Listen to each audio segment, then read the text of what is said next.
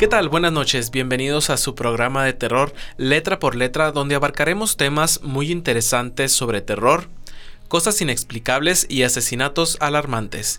Esta noche, como cada programa, estoy acompañado de Darien e Idali Ramírez, quienes daremos nuestra opinión sobre estos casos. ¿Qué tal va su noche, chicos? ¿Listos para arrancar el programa con un tema muy interesante?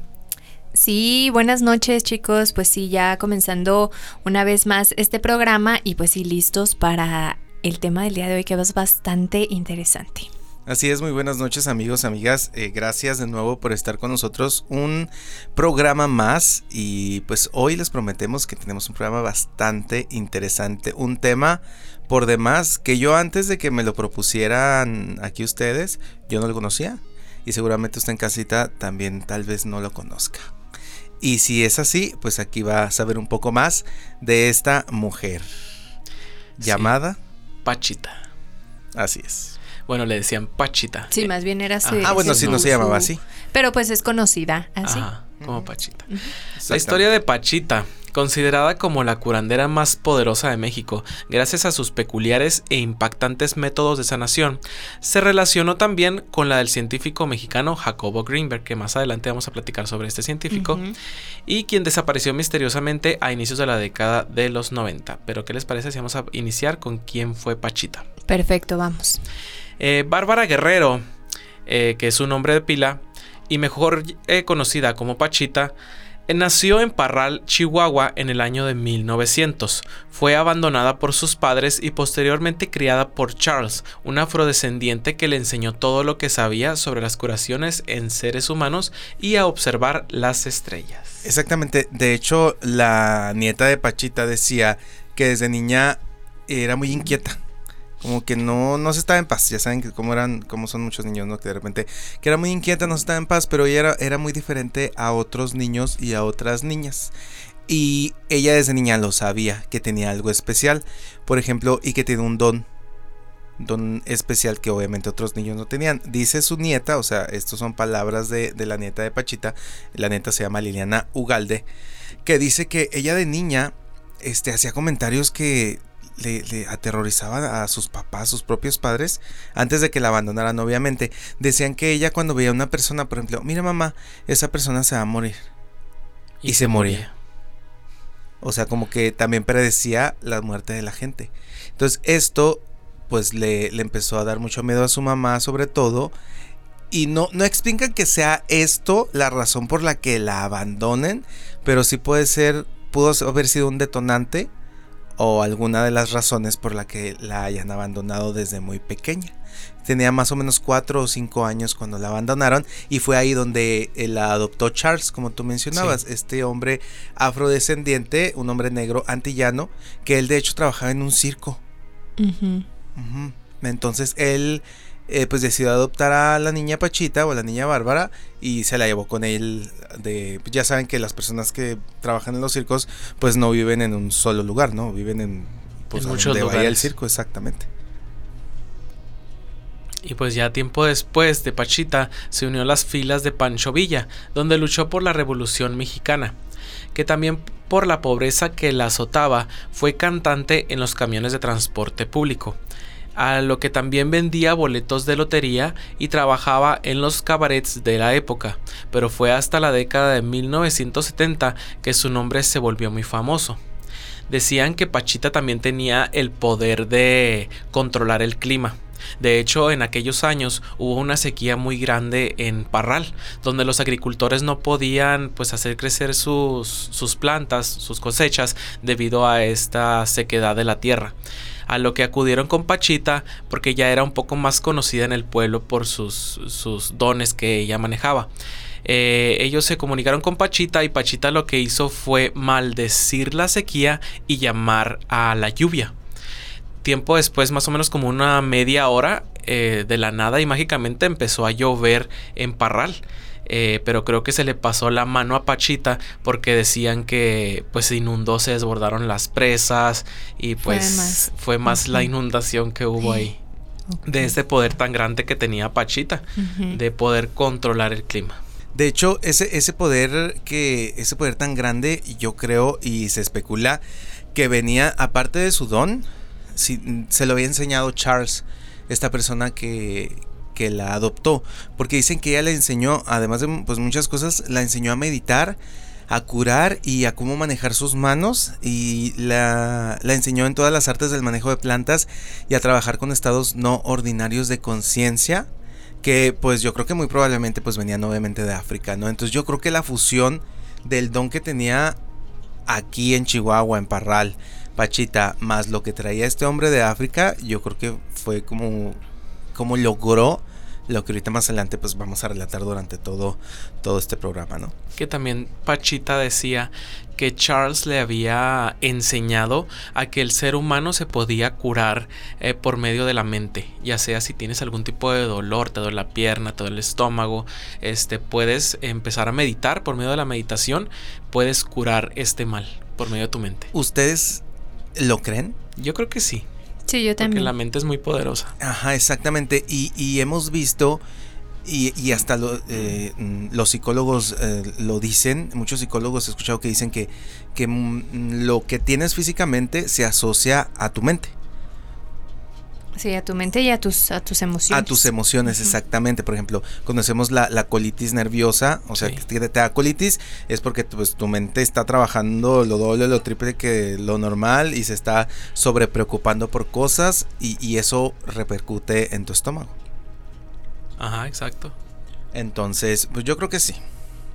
Aunque no sé si a nivel de lo que vamos a platicar más adelante, pero yo creo que la mente sí es así de poderosa de que nos lo repetimos hasta que nos lo creemos.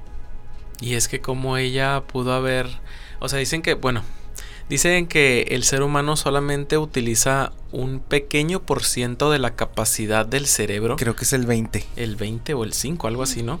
De lo dicen que las personas que son muy inteligentes como Einstein o algunos científicos, este solamente utilizaban creo que el 50% de su cerebro. Entonces, imagínate llegar a tal grado de utilizar casi el 100% de tu cerebro como supuestamente decían que lo utilizaba Pachita de poder materializar eh, ciertos objetos tangibles o intangibles al momento de realizar sus cirugías, que más adelante vamos a platicar de eso. Exactamente, estaba leyendo y dicen que es el 10. Que supuestamente la mayoría de los, eh, los, seres humanos usamos el 10%. Y de hecho, pues hemos visto varias películas ya existen de que mencionan qué pasa si usamos mucho más porcentaje de nuestro cerebro, ¿no? Entonces, este, yo creo que Pachita Podría ser uno de ellos. Y mucha gente, sabes, de que confunde el chamanismo con la brujería, con las brujas. Entonces mucha gente dice, Pachita era bruja. No, siento que Pachita era más como el chamanismo. Ya que el chamanismo, pues, este, eh, maneja otro tipo de, de, de ramas que más adelante también vamos a platicarle. Y pues ya después eh, ella se va de, de, Parral y pone su consultorio eh, ubicado en la mítica Casa de las Brujas de la colonia Roma de la Ciudad de México. Y hasta ahí llegaban pacientes de todas las clases sociales para ser curados por Pachita, quien abría a los enfermos con un cuchillo de monte que tenía en su cocina y con sus manos extraía el órgano dañado para después reemplazarlo por uno nuevo creado en sus propias manos y al final solo tocando la herida con sus manos, esta sanaba por completo sin dejar cicatriz. Algo que me llamó mucho la atención de Pachita era de que ella consultaba a toda clase de tipos sociales de personas, o sea, podría ser una persona indigente hasta un presidente. Y ella no cobraba absolutamente nada, ni un peso. Lo único que les pedía a las personas era de que llevaran un bote de alcohol y unas gasas y una manta, que era lo que ella iba a utilizar para poder hacer su, su curación. Eh, ella entre semana curaba nada más a las personas indigentes de la calle o de las periferias y ya el fin de semana pues ya curaba a las personas pues presidentes o personas famosas que acudían a ella porque ella este tuvo una fama pues muy grande en aquella época y se hacían unas filas interminables en el lugar donde ella estaba establecida en la Ciudad de México. Eh, pues se hacían unas filas interminables era ya al último muy difícil poder eh, tener una consulta con Pachita porque tenía mucha, mucha gente. Exactamente, y esto fue ya cuando se mudó a la Ciudad de México, fue hasta 1970. O sea, ahí se pierde una parte de la historia, una parte grande de la historia. O sea, sabemos que fue eh, que estuvo con Pancho Villa y todo lo que ahorita comentamos, pero hubo una parte en que no se sabe qué pasó con Pachita, sino hasta 1970 que comienza, podemos decir como que su vida pública, que se empieza a ser conocida y empieza a curar a las personas. Pero esto ya fue en la Ciudad de México. Testigos de los prodigios de Pachita han asegurado que la mujer era capaz de realizar transfusiones sanguíneas, pues de su boca brotaba sangre compatible con el paciente que deseaba curar, y que también era capaz de reemplazar columnas vertebrales perdón, en cuestión de minutos. Fíjense, un dato aquí interesante de estas, estos procedimientos que hacía Pachita era de que los tenía que hacer con la luz apagada totalmente apagada, no podía entrar ningún rayo del sol de afuera. Y la única iluminación que había en esa habitación pequeña y donde había una cama y una silla eran tres velas. Era la única iluminación que podía haber. Al momento de que ella manifestaba este órgano, este, pues ya sea de otro mundo, este, no le podía dar eh, la luz del día porque ella decía que si le llegaba a tocar algún tipo de rayo de luz a este órgano, este órgano se dañaba y ya no podía este, ponérselo a la persona. O sea que ella de la nada hacía aparecer un órgano. Sí, ella, ella podía aparecer cualquier tipo de órgano tangible o cosa intangible, ella podía hacerlo. Incluso decían que podía viajar al pasado y traerse cosas del pasado al presente e incluso viajar al futuro y predecir cosas que iban a suceder. Es que esto es totalmente increíble. No sé, yo nunca había escuchado de alguien más que hiciera algo así. Y creo que le siento que le deben de dar mucho, mucha importancia a esta persona porque siento que eh, pues todo lo que hacía es algo totalmente descabellante, es algo totalmente fuera de lo lugar que, que no eh, hoy en día vemos en ningún, en ningún lugar o que salgan las noticias que alguien eh, haga este tipo de procedimientos. No, incluso yo creo que ahorita si llegara a aparecer alguna persona, la gente creo que sí, no, no, no, no creería. Sinceramente yo creo que no aparte con la tecnología que hay ahora, pues es muy fácil manipular cualquier video. Pero aquí hay muchísimos testigos. O sea, que estuvieron presentes y que narran. Porque no fue, esto no fue hace el siglo pasado, hace dos siglos, no, no fue hace 500 años. O sea, fue hace escasos, eh, si falleció en el 79, fue hace en los 70, no 60. en los 70 en los 70 completamente. Entonces no fue hace mucho. O sea, hay gente que aún vive y que platica que estuvo ahí y que lo vivió. Que algo que también me llama mucho la atención era de que en aquel entonces también estaba este personaje muy famoso que se llamaba eh, María Sabina. Eh, María Sabina, pues eh, creo que consumía hongos o, marihuana, una de estas sustancias. Y el enojo de ellas era de que existían los hippies. Entonces mucha gente no creía en estos poderes de Pachita o de María Sabina, que María Sabina más adelante o en otro tema hablamos de ella, este, porque le, le echaban la culpa a los hippies que decían que pues ellos eh, dijeron que los hongos o todo esto eh, pues te ayudaba a alucinar, entonces la gente pues ya decía, ay, Pachita utiliza eso y pues ya es pura droga. Sí, la gente lo considera así, ¿no? Ajá, gracias a estas personas que eran los hippies. Pero pues no. Y, pues no, no se les culpa, obviamente, porque pues los, el ser humano por naturaleza somos curiosos e incrédulos. Entonces, como, como dirían, eh, hasta no ver, no creer, ¿no?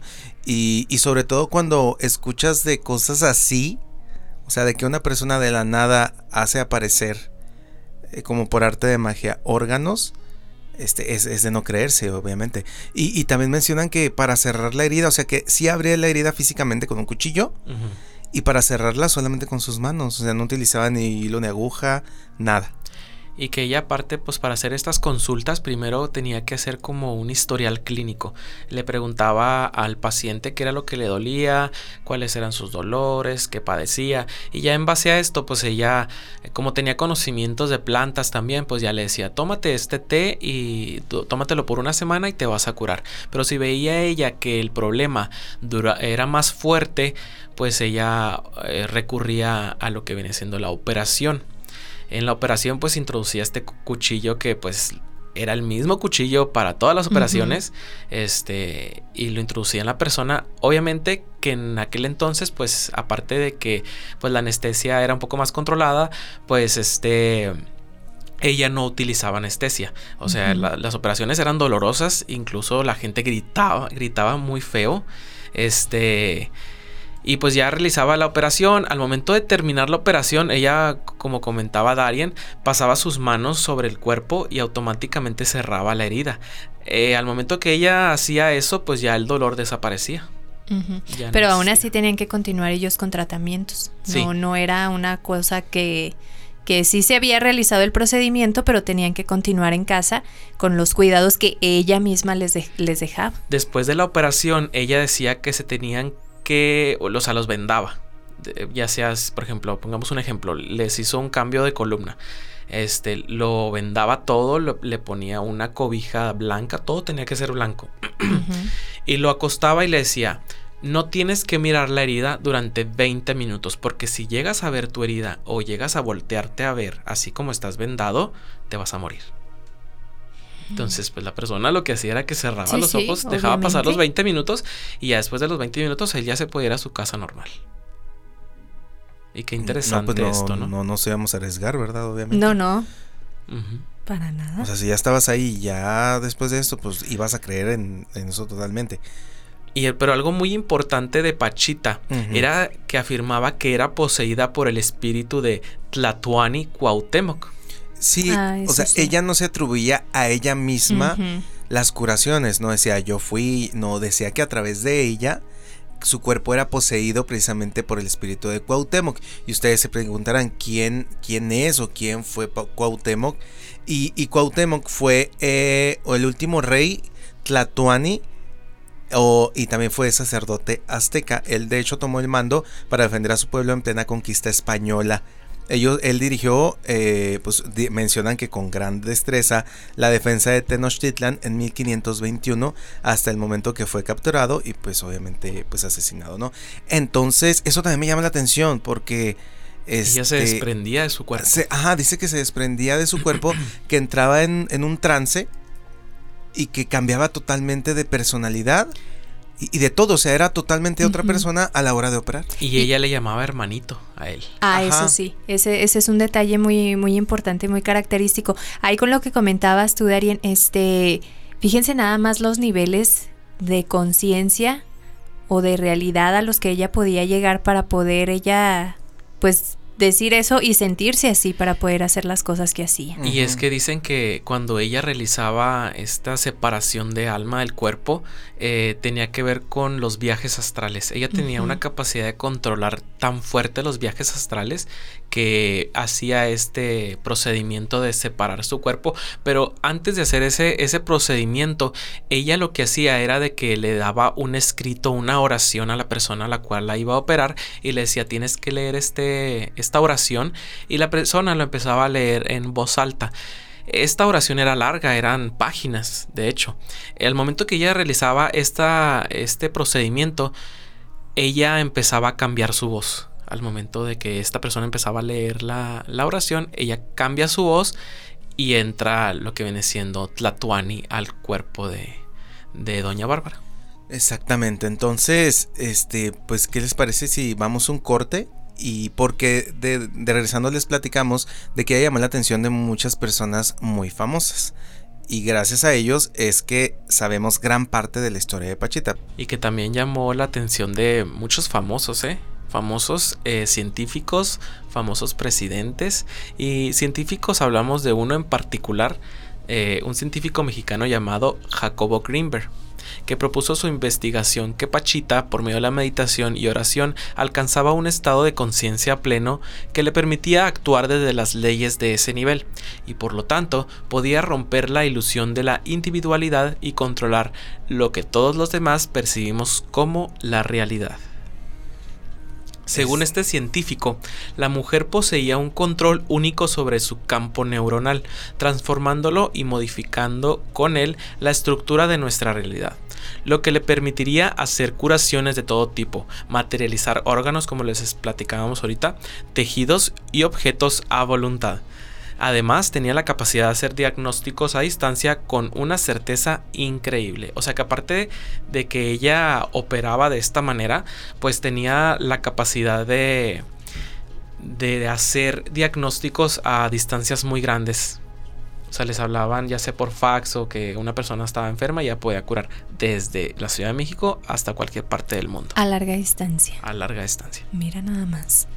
Sí, o sea, fue tanto el impacto que tuvo porque ya para este tiempo, o sea, aparte de que ya era conocida en México por todo lo que hacía, pues llamó la atención incluso de, de profesores, de expertos en, en estos temas que venían del extranjero incluso para comprobar y ver por sus propios ojos, incluso también ser parte de esas cirugías. Como Llamó este científico que estábamos platicando ahorita de Jacobo, De Jacobo. que él no creía nada. Él dice en, en entrevistas que él, él fue con la intención de destapar a Desmentir, de ¿verdad? Todo esto. Sí, sí, sí. Ajá, Porque pues para él no creía nada porque él decía que él tenía su laboratorio científico, dice yo me basaba en todas las, las términos científicos para poder desmentir a esta persona, pero ¿qué fue lo que pasó? Que se quedó con la boca abierta después de todo lo que Le- vio. Ajá, se, se quedó calladísimo. Porque, por ejemplo, hay un relato, eh, se, los, se, los, se los comparto. Dice, ella introducía, se introducía en un trance transformando su personalidad y efectuando las operaciones a las que he hecho mención, o sea, de las operaciones que ahorita mencionamos nosotros. Era el cumpleaños de Cuauhtémoc y el recinto de las operaciones fue vestido de flores y saturado de incienso. Les recordamos que Cuauhtémoc era la persona que poseía, bueno, que decía Pachita que, que era poseída por ella. Pachita se sentó en el centro del cuarto, respiró profundamente y unos minutos más tarde el saludo de Cuauhtémoc nos introdujo a un mundo mágico. En un mensaje magnífico, el hermano nos comunicó sus deseos y su amor. Dice, yo padecía parte del, dol- del olor a sangre y la horrorosa visión de la víscera granate, el dolor más grande que había sentido en mi vida. Chillé sin pudor. Dio el último tirón, me mostró un pedazo de materia que parecía moverse como un sapo, lo hizo envolver en papel negro, me lo colocó, me colocó el hígado en su suito. Me colocó el hígado en su sitio, me pasó las manos por el vientre cerrando la herida y al momento desapareció el dolor. O sea, esto es relato del mismo, o sea, son palabras de, de Greenberg. Wow. O sea que aparte que fue a hacer su investigación, fue curado. Salió curado. Y muchos así les sucedió también. Exactamente. Dice él que, dice, yo estaba mirando la mano en alto de Pachita, totalmente ignorante de lo que iba a suceder. Repentinamente vi aparecer entre sus dedos un pedazo de carne rojiza. Ella ni lo miró, sencillamente lo tiró al gran hueco que había abierto en el, en el enfermo en la parte inferior de la espalda. O sea, está, está hablando de otra operación de la que él fue testigo. No se tomó ni la molestia de colocarlo, solo lo aventó. Sí, eso también iba, iba yo a comentar de que tampoco crean que, que pues ya cuando colocaba el órgano trataba ahí de hacer conexiones o con venas ahí o una cosa de esas. No, o sea, simplemente lo, lo arrojaba o lo aventaba como lo relata o como lo comenta él y simplemente eso era lo que hacía, no, ni siquiera lo, lo acomodaba o no, simplemente como que embonaba tan perfectamente el, el órgano que ella había materializado en el cuerpo de la persona. Y es que las, los procedimientos que hacía Pachita, pues también tenían sus lados malos. Porque decía, Pachita les decía, te vas a someter a esta operación, pero corres el riesgo de morir. O sea, es del 100%. O vives o mueres. Y ya la persona, pues con su consentimiento, pues decía, si lo hago o no lo hago. Que era, era un riesgo como en cualquier operación con cualquier médico. Ah. Ajá. Y pues ah, hablando de este científico, Jacobo le comentó a Alejandro Jodorowsky sobre Pachita. Entonces Alejandro pues decidió ir, este, este personaje Alejandro Jodorowsky pues era un cineasta, era una- un actor que en aquellos años era muy famoso. Ajá, exactamente, eh, artista, cineasta, escritor de, de Chile, precisamente. Él no era, no era mexi- no es, perdón, no es mexicano porque aún vive, eh, tiene la edad de 94 años. Entonces, también le llamó la atención a él por la plática que, que le hizo Jacobo. Y que también él tenía un padecimiento. Sí. Tenía Ajá, también sí. un padecimiento y dijo, pues voy a ser testigo, incluso pues si me puede ayudar a mí, pues también que, que lo haga y que sí lo hizo. Pero antes de eso, fíjate, él dijo, él estaba un poco pues que no creía, ¿verdad? Sí, también De escéptico, Pachita, ¿no? ajá, escéptico. Entonces lo que hizo fue de que se cambió la, la personalidad. Incluso dicen que hasta cambió su, su credencial. Eh, se puso ya ropa diferente, se cambió el look para que Pachita no lo reconociera. Porque Ah. como era muy famoso en aquellos años, pues él no quería ser reconocido por nadie. Y nada más quería ir a lo que iba a, ser curado por Pachita, si es que era verdad, porque él iba un poco escéptico como decías. Entonces dice que llega a este lugar donde estaba Pachita, que era un cuarto pues oscuro, una cama pues muy humilde y una silla y tres velas, era lo único que había. Entonces llega esta persona, Alejandro, y pues él iba temeroso, porque pues ya le habían contado todo lo que había hecho Pachita o todo lo que hacía con las personas. Entonces pues ya llega Alejandro y lo primero que escucha de Pachita es, ¿por qué vienes con miedo Alejandro? Y le llama por su nombre. Entonces pues Alejandro desde ahí ya empieza a, a creer un poco en esta, en esta persona llamada Pachita y que incluso hasta personajes de la política mexicana, como algunos presidentes de la República y por supuesto pues mucho más que recibieron ayuda de la chamana más poderosa de México, descrita por algunos como un verdadero milagro. Sí, y de hecho eh, vi una entrevista donde el propio hijo de Alejandro, que se llama eh, Cristóbal Jorodowski, este menciona cuando fue Alejandro, o sea, como que fue primero Alejandro solo que fue cuando eh, lo que acabas de, relatar Álvaro, y después fue con, toda la familia, dijo pues que nos cure a todos, yo creo, ¿no? Entonces menciona a Cristóbal que a él lo llevaron a los siete años, dice yo recuerdo muy bien que tenía siete años, y dice yo esperaba una habitación este, entre penumbras o una habitación tenebrosa, pero dice que estaba alumbrada por puras velas como, como tú mencionas. O sea, él asegura que estaban con puras velas, que sí había visibilidad, pero era solamente a la luz de las velas. Dice, a mi madre la operó de un quiste. Le quitó el quiste y jamás se volvió a enfermar.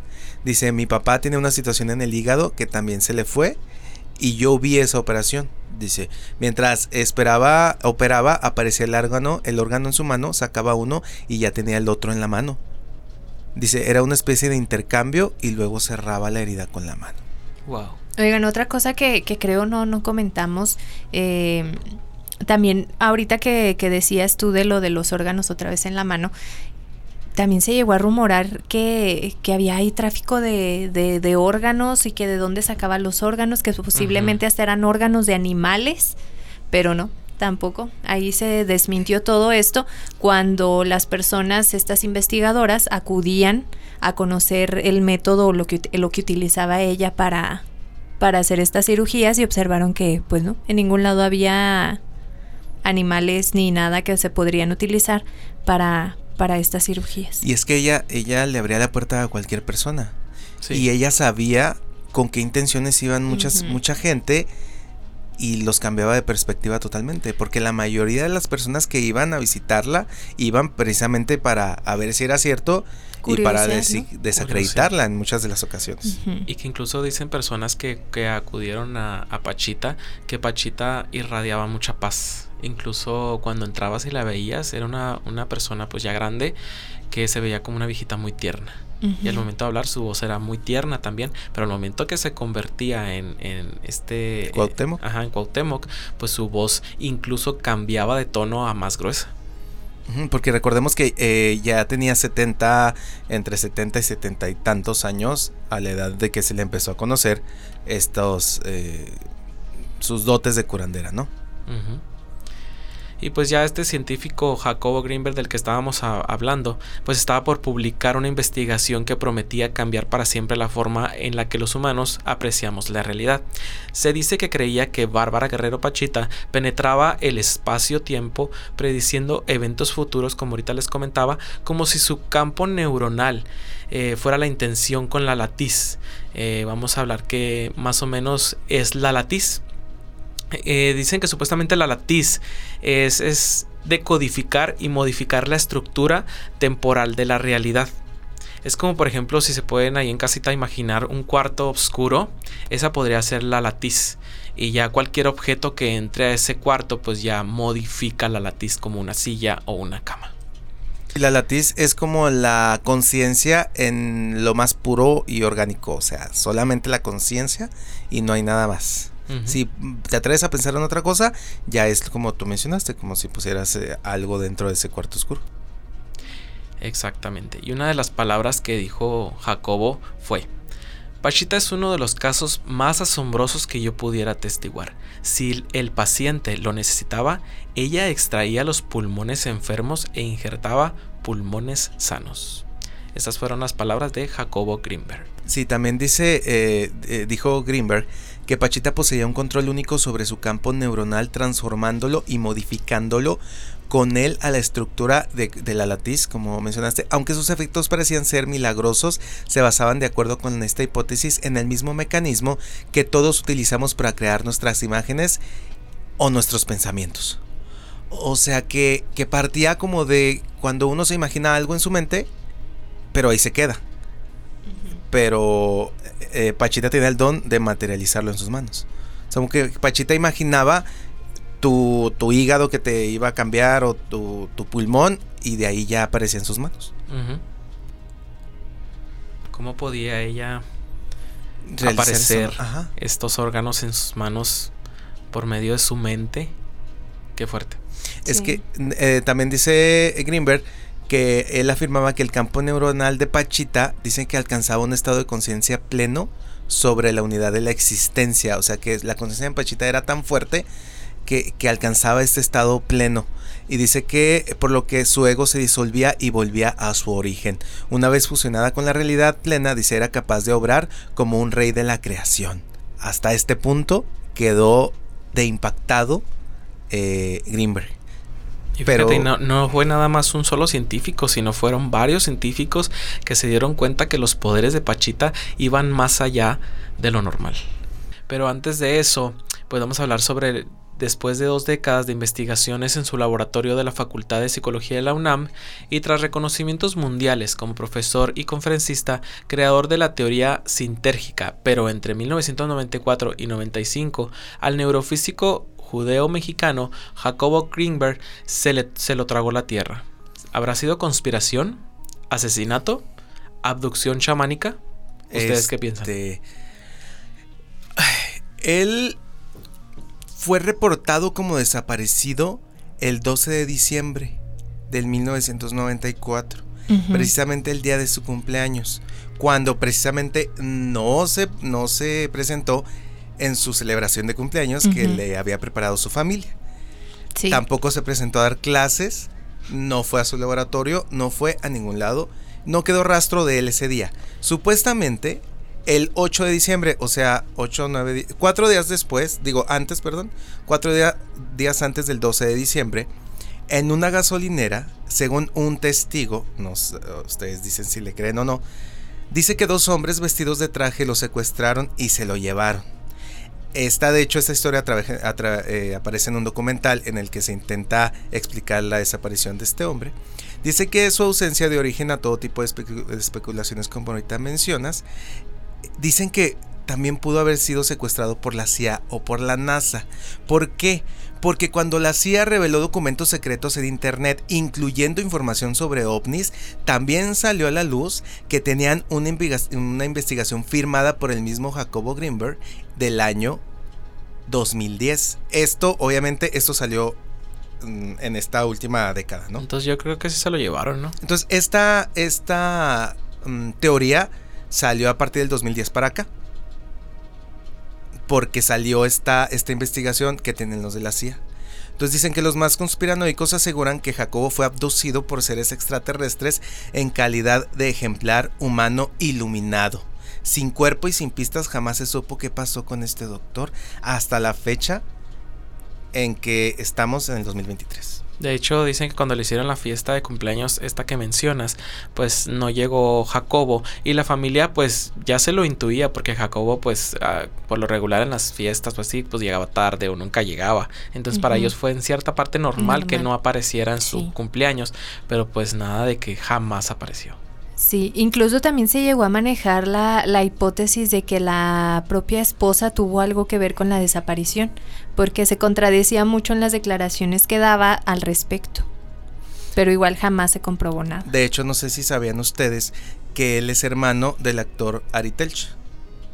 Entonces, en el 2019, él dice, lo extrañamos mucho, no sabemos si lo asesinaron, no sabemos si trascendió, no sabemos qué pasó.